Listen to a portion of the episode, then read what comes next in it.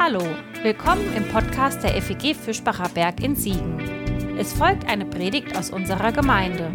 Wenn du uns kennenlernen willst, besuch uns gerne online unter fegfischbacherberg.de. Jetzt wünschen wir dir eine gute Zeit mit unserem Podcast. Also die Andrea und ich, wir waren die Woche ziemlich krank und wir hatten schon Angst, dass wir heute einen invaliden Gottesdienst feiern. Aber meinen tiefsten Respekt, dass du jetzt noch die Gemeinde geholfen hast, das Lied mitzusingen. Ankommen im Advent. Ich habe mir gedacht, ich habe richtig Lust anzukommen im Advent. Mal wegzukommen von diesem ganzen hineingesogen sein in dem Strudel des weihnachtlichen Stresses. Muss noch so viel erledigen und Geschenke kaufen und alles Mögliche machen. Mal so richtig ankommen und sich darauf besinnen, was eigentlich wesentlich ist. Und ich habe mir gedacht, ähm, in Absprache mit Andrea mal einen Text anzufassen, den ich bisher tatsächlich noch nie gepredigt habe, obwohl ich ja jetzt schon so einige Weihnachten als Pastor unterwegs bin. Aber äh, Premiere, diesen Text anzufassen. Und ich sage jetzt gleich am Anfang, als ich den Text ähm, das erste Mal mir so durchgelesen habe, da war ich echt ein bisschen skeptisch. Ihr werdet gleich erfahren, warum. Aber bevor ich in den Text nochmal mit euch einsteige, möchte ich noch kurz mit uns beten. Jesus, ich danke dir, dass du dieser Mittelpunkt bist, den wir auch in diesem Kirchenfenster gesehen haben. Dieses zarte Pflänzchen, das doch aufwächst und von dem dieses Licht ausgeht. Du lässt die Krone hinter dir und machst etwas Neues. Du herrschst nicht durch Macht und Gewalt, nicht durch Befehl und Befugnis, sondern durch Barmherzigkeit und Gerechtigkeit, durch Liebe und Zuneigung.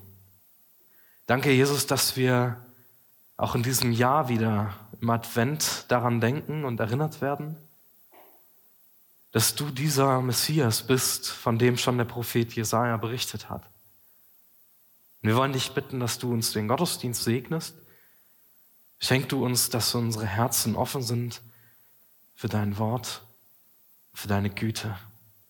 Amen.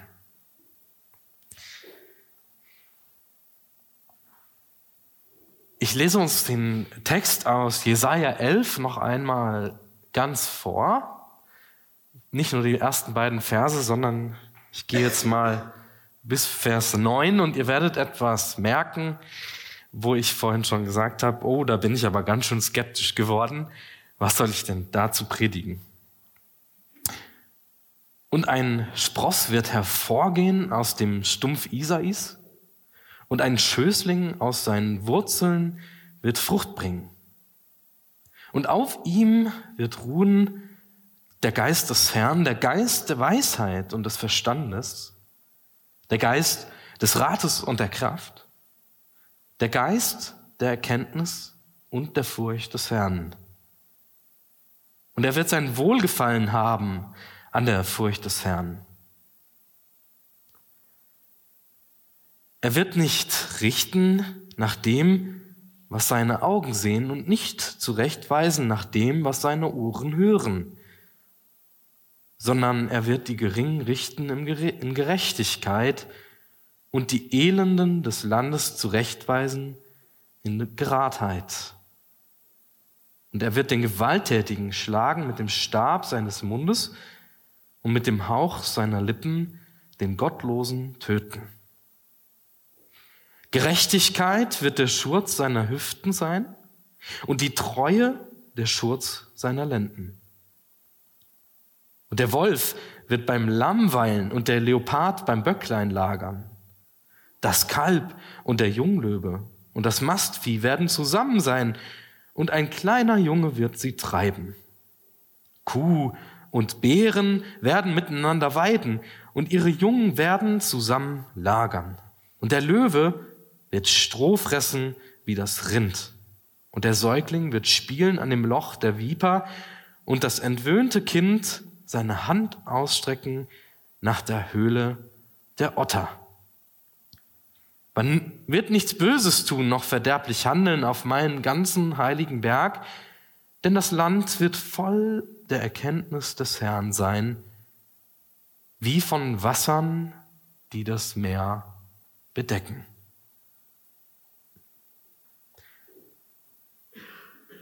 Machst du mir nochmal die erste Folie an?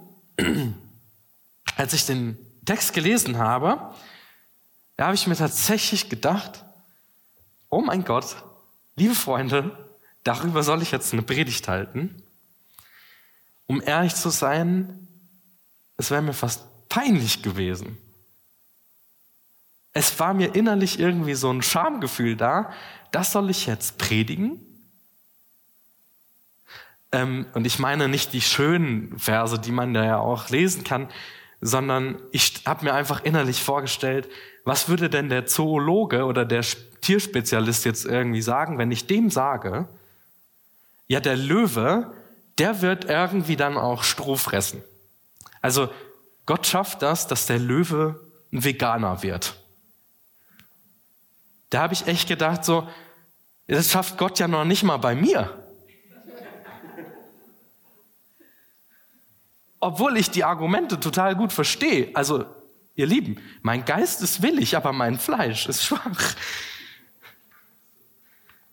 Aber als ich dann ein bisschen tiefer eingestiegen bin in diesen Versen, habe ich erlebt, dass das Wort Gottes doch an dieser Stelle ziemlich cool ist. Auch wenn das jetzt erstmal sehr überspitzt dasteht, so glaube ich doch, dass wir eine Menge aus diesem Text ziehen können. Und ich möchte mit euch ähm, diesen Text durchgehen und fange nochmal an bei den ersten drei Versen.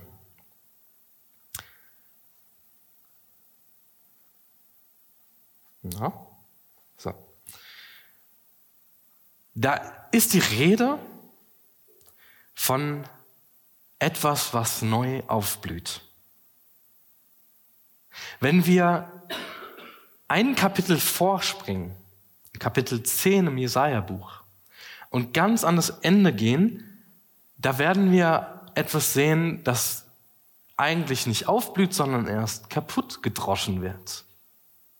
Da heißt es, siehe, der Herr, der Herr Zeberort, wird die Äste mit Macht abhauen und was hoch aufgerichtet ist, wird er niederschlagen, dass die Hohen erniedrigt werden. Und der dichte Wald wird mit dem Eisen, also mit der Axt umgehauen werden und der Libanon wird fallen durch einen Mächtigen, durch Gott. Und dann erst, nachdem Gott alles niedergemäht hat, erst dann wächst etwas Neues heran. Aber Andrea, leider nicht aus dem Thron Davids, wie du das vorhin gesagt hast, als du das Bild erklärt hast, sondern das ist ja spannend, dass Jesaja nicht davor, äh, sich dazu scheut, jetzt nicht David zu nennen und den Thron und das Königtum Davids, sondern er geht eine Generation nach vorne und nennt seinen Vater, den Isai. Aus dessen Wurzel wird etwas Neues sprießen. Und das ist ganz interessant im Jesaja-Buch, weil Jesaja eigentlich sonst überhaupt nicht zimperlich damit ist, den König David zu nennen und die Treue, die Gott zu David hat und dass sein Königtum ewiglich Bestand haben wird und so weiter. Aber hier an dieser Stelle, da sagt er doch nicht David, sondern nennt den Isai. Und ich glaube, das hat eine tiefe Bedeutung für diesen Text und für die Charakterisierung, für die Beschreibung dessen, über den es hier geht, über den Messias. Denn der Messias wird nicht jemand sein, der sich einreiht in eine Königslinie und sich selber den, die Königskrone aufsetzt, sondern sie lässt die, er lässt die Krone hinter sich. Eigentlich schön, wie du das auch gesagt hast in dem Bild, ne? Dieser Baumstumpf, der abgehauen ist, sieht auch so ein bisschen aus wie so eine Krone, aber diese Rose, die wächst da oben raus. Und sie lässt diese Krone hinter sich. Gott fängt noch einmal ganz neu an setzt nochmal ein neues Saatgut in diese Welt und beschreibt den Messias dann auf eine ziemlich beeindruckende Art und Weise. Interessant ist hier auch, dass der Messias dann gar nicht irgendwie so detailliert beschrieben wird, so nach dem Motto, ach, das ist so ein Typ, der ist zwei Meter groß, braun gebrannt, hat blondes Haar, äh, wird zu der und der Zeit dann irgendwie äh, geboren, der, dem sein Vater, der heißt Josef und dem seine Mutter heißt Maria und äh, so überhaupt nicht. Er wird überhaupt nicht beschrieben, wer der Messias ist, sondern eigentlich nur, das, woran man den Messias letztendlich erkennen werden kann. Und das, worum es geht, ist, auf ihm wird ruhen der Geist des Herrn. Auf ihm wird ruhen der Geist des Herrn. Das wird der Messias sein. Und man könnte sich in, in dem Kontext, in dem historisch-geschichtlichen Kontext des Jesaja-Buches so allerlei mögliche Personen irgendwie anschauen, die vielleicht in Frage kämen, dieser Messias zu sein. Wir haben vorhin gehört, Jesaja spricht eigentlich in so eine Krise des Volkes Israel rein. Er war der Berater, als Prophet ist man eigentlich immer so ein bisschen auch Berater von Königen. Er war der Berater von dem König aus dem Süden des Landes Israel und der hatte ziemlich, ziemlich Schiss davor, was denn in Zukunft auf ihn zurollt, denn das große Volk Assur war bereits auf den Weg, das Land zu verschlingen. Und er ruft den Jesaja zu sich und fragt, hm, Ahas fragt den Jesaja, was soll ich denn eigentlich tun? Was sagt denn Gott eigentlich dazu? Und Jesaja sagt, mach nichts. Das ist ja eigentlich spannend. Äh, äh, deine Aufgabe ist eigentlich, mach nichts. Lass einfach mal zu, denn ähm, dieses Volk, das in Assur jetzt auftritt und nach unten kommt mit Gewalt, das ist eigentlich ein Volk, das Gott aussendet.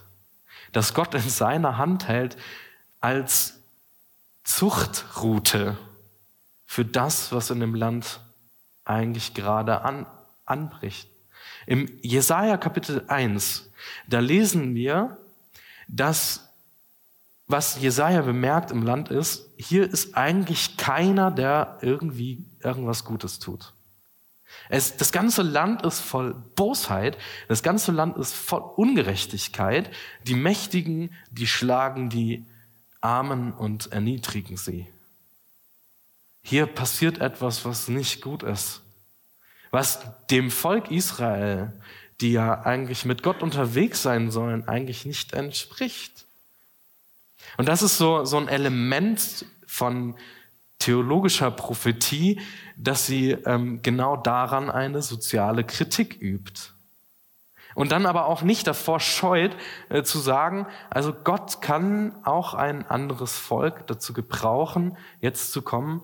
Ähm, das ist die Auswirkung dieser Ungerechtigkeit, dass jetzt das Land verschlungen wird. Da, weil wenn, wenn Bosheit und, und Ungerechtigkeit in einem Land herrscht, herrscht ja auch kein Zusammenhalt und keine Stabilität. Ja, das ist ein leichtes Futter für andere Könige, die von außen kommen. Und Jesaja beschreibt diesen König von Assur jetzt als ein sozusagen Werkzeug, der ist sozusagen wie der Stab in der Hand Gottes, um mal so ein bisschen auf die Finger zu hauen. Aber eben auch nur ein bisschen. Und als Gott dann bemerkt, dass dieser König von Assur sich selbst überhebt und sagt, ja, ich bin ja so klug und ich bin ja so mächtig, da lässt Gott diesen Stab eben auch wieder fallen und beschreibt eben genau das, was wir vorhin in Jesaja 10 gelesen haben. Da wird alles niedergeholzt. Dieser mächtige König, der von sich selber so überzeugt ist, der wird eben auch keinen Bestand haben, wenn er sich nicht an die Weisung und an die Erkenntnis Gottes hält.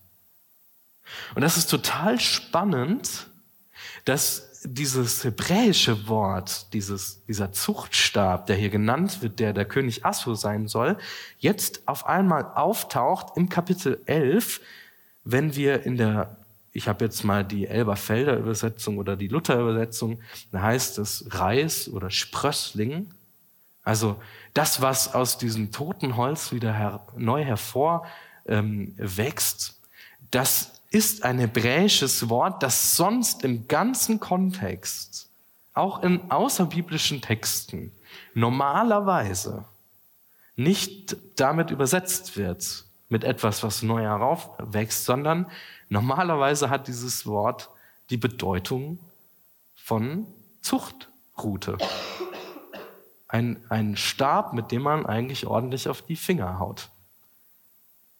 Aber Gott wandelt diese Zuchtroute nicht, so, er benutzt es nicht sozusagen als ein Instrument, um ein Volk zu schlagen und zurechtzuweisen und mal ordentlich auf die Finger zu hauen, sondern er benutzt diese Zuchtroute nun, um eine Veränderung zu schaffen.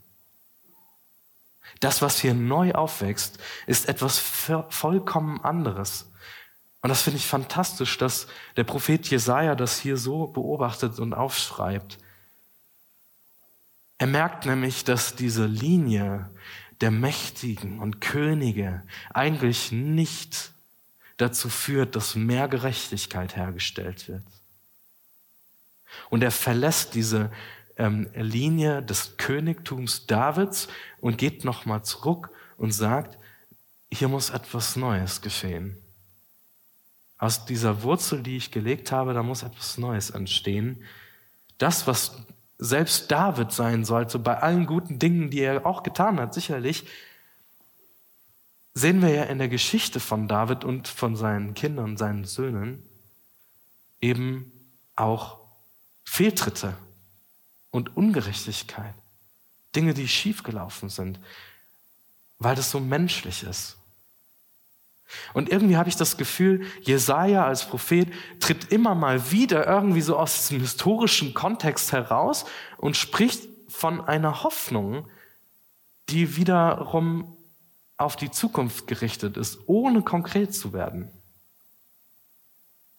Also die, diese Wurzel, die jetzt hervorsprießen soll, aus dem jemand kommt, auf dem der Geist Gottes liegt, soll etwas sein, das jetzt nicht mit einer Krone herrscht,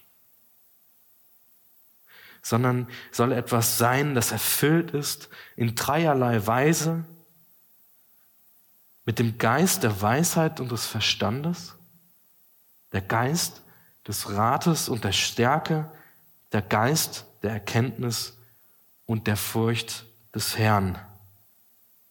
Und dann wird noch ein Nachsatz nachgeschoben. Und derjenige, um den es dann geht, der wird auch Wohlgefallen haben daran an der Furcht des Herrn. Ich glaube, dass diese Wortpaare, die hier benannt werden, etwas zum Ausdruck bringen. Der Geist der Weisheit und des Verstandes, das ist sozusagen die Ebene, dass jemand den Blick dafür hat, etwas gut in Ordnung zu bringen, etwas zu planen mit Verstand und mit Weisheit, die Dinge richtig einordnen zu können. Der Geist der, des Rates und der Stärke ist sozusagen diese Ebene, dass dieser jemand eine Durchsetzungskraft hat, die Dinge auch wirklich umzusetzen, die er sich vorher überlegt hat.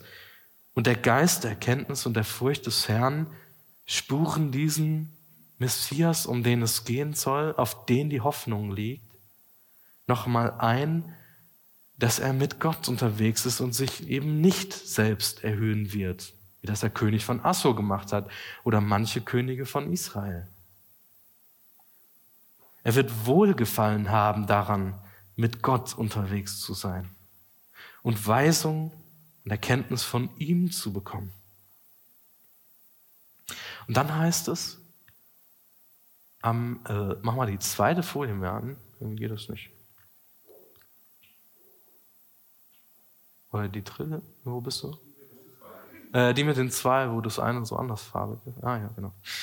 ähm, dann heißt es ganz am Ende in dem letzten Vers, Vers 9, dass von diesem, ich sag mal, geistbegabten oder diesem geistgetragenen Messias etwas entsteht, eine Wirkung ausgeht, die das umkehrt, was Jesaja in, ganz am Anfang gesagt hat.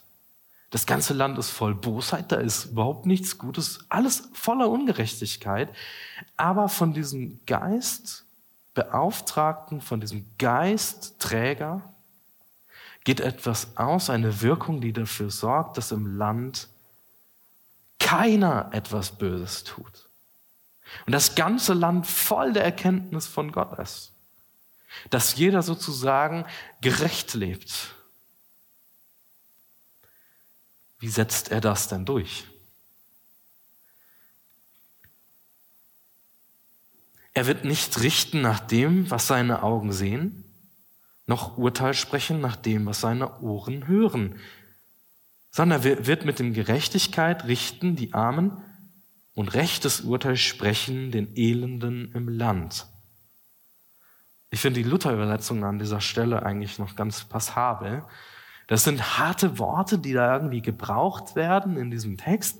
Aber was eigentlich hier steht, wenn Gott, wenn dieser geistbegabte Mensch mit Gottes Geist und Weisung erfüllt unterwegs ist, wird er die Elenden mit Gerechtigkeit richten. Aber Gerechtigkeit bei Gott ist immer Barmherzigkeit. Gottes Gerechtigkeit heißt Barmherzigkeit. Er wird den Elenden im Land mit dem Stabe seines äh, äh, rechtes Urteil sprechen für die Elenden im Land. Das heißt, er wird jemand sein, der die Menschen sieht, die ganz am Boden zerstört sind und er wird sie aufrichten. Auf der Gegenseite dieser Medaille steht aber auch, und er wird mit dem Stabe seines Mundes den Gewalttätigen schlagen und mit dem Odem seiner Lippen den Gottlosen töten. Und ich finde ganz interessant, dass hier an dieser Stelle diese Durchsetzung seiner Kraft.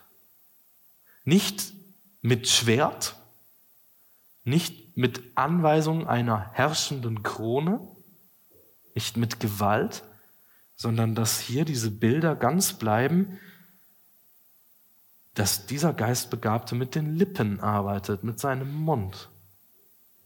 Kommunikativ. Im Dialog.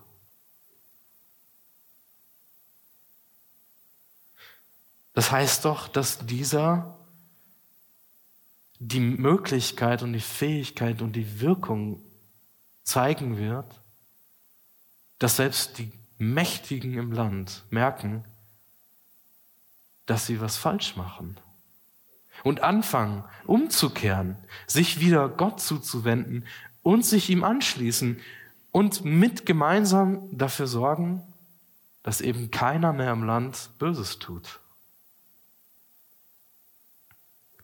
Und dann heißt es zu Recht, Gerechtigkeit wird der Gurt seiner Lenden sein und die Treue der Gurt seiner Hüften. Also mein Klicker funktioniert irgendwie nicht, Christoph. Ich weiß nicht, ob ich irgendwas anstellen muss. Aber du findest das. Dankeschön. Diese beiden ähm, Attribute, Gerechtigkeit und Treue, sind eigentlich Dinge, die eigentlich immer nur Gott zugeschrieben werden. Aber hier eben auch auf diesen Hoffnungsträger, der irgendwie kommen wird, der anders sein wird, als die Könige vor ihm geherrscht haben. Und dann kommt diese Passage mit den Tieren, die mich irgendwie nervös gemacht hat für die Predigt, weil ich dachte, was soll das? Es kann doch keiner mit Ernst irgendwie sagen, der Löwe wird Veganer. Aber als ich dann ein bisschen tiefer gebohrt habe in dem altorientalischen Denken, habe ich festgestellt, dass das sozusagen ganz häufig auch in außerbiblischen Quellen immer wieder sozusagen eine Beschreibung ist dessen, wenn einer auf dem Thron sitzt, der wirklich gerecht herrscht. Ein König, der wirklich sozusagen mit voller Gerechtigkeit und Gutmütigkeit und Güte und Barmherzigkeit auf dem Thron sitzt und herrscht und das Land anführt, dann wird es sozusagen eine Auswirkung haben, sogar hinein bis in das Tierreich. Ja, da, da wird sogar Wolf und Lamm beieinander liegen. Ja, das ist sozusagen eigentlich nur eine bildliche, zugespitzte Übertreibung dessen, was äh, passieren wird, wenn da einer ist, der mit voller Gerechtigkeit herrscht. Ja, und dann wird das sogar noch gesteigert hier eigentlich in diesem Jesaja-Text. Ne? Am Anfang so ein kleiner Wolf, der mit dem Lamm dabei sitzt, dann wird schon ein bisschen größer, der Bär mit, mit der Kuh. Und dann kommt dazwischen aber auch immer so die Mensch-Tier-Beziehung mit hinein. Ja, ein, ein, ein Knabe, ein ausgewachsener Knabe wird den Wolf und das Lamm anführen, zur Weide bringen. Und dann ein kleiner Junge, der wird mit Bär und Kuh unterwegs sein. Also irgendwie das Verhältnis verändert sich auch. Ne? Erst der Knabe mit den kleinen Tieren, dann der ganz junge äh, Jungspund mit den großen Tieren. Und am Ende sitzt das Baby noch an dem Loch der Otter und der Viper. Also ich empfehle euch das wirklich nicht, eurem Kind zum Spielen in den Wald zu schicken und sagt, greif mal in die Schlangenbrut da rein. Kein Problem. Nein, besser nicht. Aber es ist doch interessant, dass jetzt auf einmal ganz am Ende das schutzloseste Kindlein da sitzt und in das gefährlichste Tier der damaligen Zeit hineingreifen kann, ohne Probleme. Also das ist doch mal eine Zuspitzung dessen, was passiert, wenn dieser gerechte Messias auf den Plan tritt. Das wird eine Auswirkung haben, die ist grandios. Bildlich gesprochen, ja. Nicht im Ernst, dass der Löwe auf einmal Veganer wird. Und dann heißt es eben am Ende, man wird weder Bosheit noch Schaden tun auf meinem ganzen heiligen Berg, denn das Land ist voll der Erkenntnis des Herrn, wie Wasser das Meer bedeckt. Am Ende werden die Menschen entdecken, dass von diesem Messias ausgehend eine Veränderung bei Mensch in der Schöpfung sich auswirkt. Und wir als christliche Gemeinde, wir sehen diesen Messias eben in Jesus Christus. Und ich glaube, da passt ganz schön viel zusammen. Jesus, der eben nicht irgendwie sich einreiht in eine Königsfamilie hinein und dann selber König wird und Herrscher, sondern der die Krone hinter sich lässt, ja sogar im Elend eigentlich aufwächst und geboren wird. Ganz schlicht und einfach in einer Notunterkunft im Stall in einer Krippe. Aber dieses kleine, zarte, aufwachsende Rüsslein, wenn man so will, wird jemand sein, der, dem man zuspricht, er auf ihm ruht der Geist Gottes. Es ist ja interessant, dass Lukas in seinem Evangelium dann genau da so eine Jesaja-Stelle aufgreift und, sagt, und Jesus sagt, hey, ich bin von dem gesprochen ist. Auf mir ruht der Geist Gottes. Ihr braucht nicht mehr warten, ich bin da. Und wenn wir Jesu Leben und Wirken uns anschauen, dann entdecken wir jemand, der wirklich die Elenden und die Schwachen im Land aufrichtet und ihnen mit Barmherzigkeit entgegnet. Der war gleichzeitig kommunikativ und im Dialog mit den führenden Machthabern unterwegs ist und streitet. Und auch klare Worte für findet aber eben nicht hingeht als eine sozusagen Zuchtroute in der Hand und dann richtig die Leute vermöbelt und mal ordentlich äh, draufhaut auf die Finger, sondern der im Gespräch ist. Und der das auch aushält, wenn eben Leute ihm nicht sofort nachfolgen und vertrauen ja sogar aushält, bis an das Kreuz zu gehen.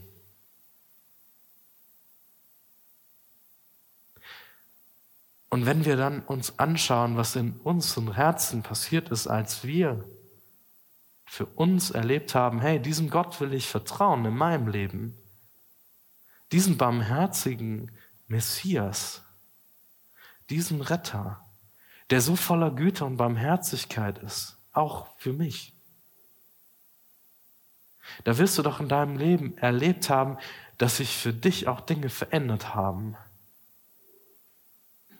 Ich glaube, diese Welt ist durch Christus ausgehend zu einem Ort geworden, wo viele Menschen kleine Lichter werden in dieser Welt und sich selbst diesem Gott anschließen und sagen, wir wollen gemeinsam miteinander unterwegs sein und dafür sorgen, dass Gutes passiert, dass wir Böses lassen, dass wir voll Erkenntnis und Weisheit und mit Gott unterwegs sind, um ebenfalls den Elenden und den Schwachen aufzurichten.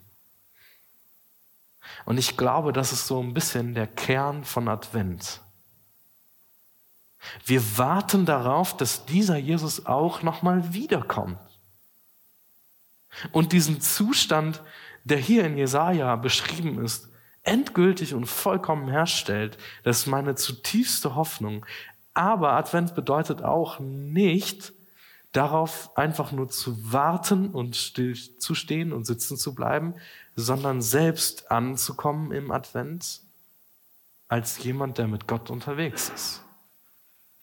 Und ich finde es fantastisch, dass wir als Gemeinde, viele von euch haben sich bei dem Projekt mit engagiert, dass wir beispielsweise so kleine Aktionen machen. Für kleine Menschen, die im Leben vielleicht mit ihrer Familie vieles Schweres durchgemacht haben und nicht so viel zum Lachen, nicht so viel zum Spielen, nicht so viel Süßes. Das ist schön, lasst uns damit nicht aufhören. Lasst uns weiter damit machen und im Advent ankommen als ein Licht, das ausstrahlt.